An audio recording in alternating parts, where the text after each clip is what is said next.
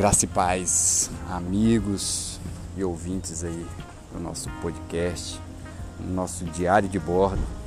Estamos aqui prestes aí participar de um evento, um evento organizado pela igreja, a qual eu estou participando, que é o evento Encontro com Deus. Três dias focado, buscando a presença do Senhor. É, vai ser feito, realizado lá em Belo Horizonte. Estamos saindo aqui da cidade de Ponte Nova, seguindo em direção a Belo Horizonte. É, quero deixar o meu registro, que é um momento que eu estou indo um pouco preocupado pelo fato de que é, eu acreditava de que nós estaríamos em um outro momento, em uma outra situação, não haveria essa preocupação, esse peso que está sobre a nação agora do segundo turno da eleição. Eu gostaria muito de estar indo para esse encontro sem esse peso devido à a, a insistência, né? A, vamos colocar assim, a contaminação da política dentro da igreja. Né? Então, alguns irmãos divididos, algumas opiniões divididas. É, tive algumas decepções que ocorreram agora nessa semana, né? algumas decepções e que até me fizeram pensar em, em não ir mas eu estou indo em busca de resposta, em busca de direção, em busca de, de uma posição. E eu creio que Deus irá me guiar, irá me trazer essa resposta. É justamente por isso que eu estou deixando esse relato aqui, porque eu quero fazer um pré e um pós, né? Quando eu voltar, quero saber se as opiniões que eu havia pensado iriam se cumprir, né? Eu penso que já é uma decisão eu sair da Igreja Lagoinha, qual eu estou fazendo parte, por conta que os princípios foram feridos, né? levar político para o altar e ainda deixar com que alguns membros ali dentro da igreja gritassem o nome dele, né? ou seja, deu sentido a uma idolatria e eu deixo aqui firme a minha convicção de que não estou defendendo nenhum lado. Para mim, todos os lados que estão concorrendo à presidência é, não corresponde àquilo que eu acredito, não atende às minhas expectativas. Por isso, não votei no segundo turno. Por isso, não vou votar no segundo turno. E hoje a minha tristeza se dá devido ao posicionamento da igreja, daqueles que se dizem cristãos. Eles escolherem, não é o fato de escolher, mas é o fato de praticamente impor, induzir e ainda chegar a ter um, um nível de idolatria para o, o, o, candidato que eles escolheram como o, o, menos pior, né? Que é assim que a maioria deles falam, que eles têm que se, que eles têm que se posicionar, que eles têm que escolher e que a escolha vai ser feita no menos pior e naquele que atende mais os princípios que eles acreditam ao qual não são os princípios que eu acredito. Eu deixo claro o meu posicionamento contra qualquer ideologia de gênero, qualquer ideologia de homossexualismo, droga, é, ideologia de, de aborto. Eu sou contra isso, minha posição é essa, mas eu sou contra a qualquer tipo de violência da, da liberdade de, de expressão e de voto e de posicionamento. Eu acho que as pessoas são livres. O nosso dever como cristão é orar para que elas é, recebam a verdade, para que elas conheçam a verdade, porque é a verdade que liberta.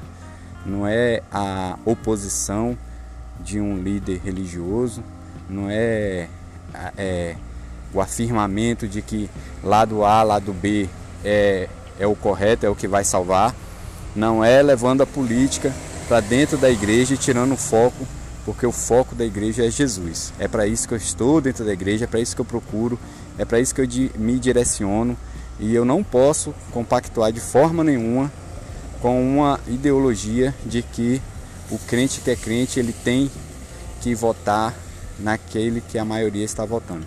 Eu não penso assim e não vou seguir com esse pensamento. Devido a isso, eu também não posso impor a minha vontade em cima da vontade deles. Então, por isso que eu vou me afastar quando voltar na segunda-feira. Vou pedir meu afastamento do diaconato que eu, eu e a esposa estamos servindo. É, não vou mais participar também do, é, do evento dos casais. Também não vamos mais participar do acampamento. E só vamos apenas frequentar a igreja mesmo, por enquanto. Também não sei, porque talvez eu venha de lá também totalmente decidida também até me afastar. Mas o meu pensamento agora é somente frequentar, mas não me envolver mais. E buscar uma outra religião em um outro momento, em um outro espaço, para que eu, eu não tenha que estar tá participando desses embates, para que eu não tenha, tenha que estar tá vendo é, ministrações em cima do altar sobre políticas, é, igual é, no culto dos homens.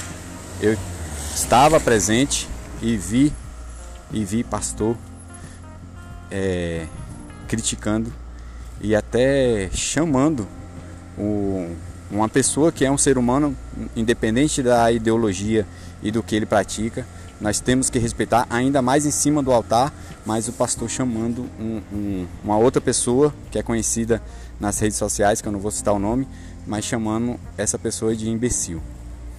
Então juntou isso com mais o dia em que o, o candidato a presidente, o Bolsonaro, subiu no altar na igreja e os membros gritaram mito dentro da igreja, isso aí para mim é, fugiu totalmente o respeito que se deve ter pelo altar.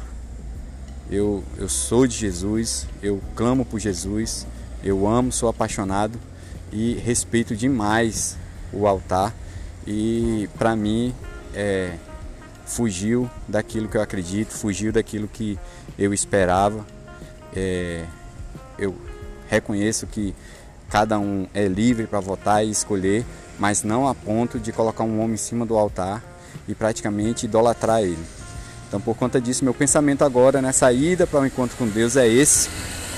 E quero fazer um outro podcast aqui, uma outra gravação gravando o que, que se passou lá. Detalhes por detalhes eu irei gravar aqui e também irei colocar um vídeo no canal com esse posicionamento definitivo aí. Aguardem cenas dos próximos capítulos, fiquem com Deus. Eu amo a vida de vocês, orem por mim, orem pela minha família, orem pela nossa pátria, orem pelos humanos, porque todos nós somos humanos, filhos de Deus, independente da crença, da religião, da ideologia, do lado político.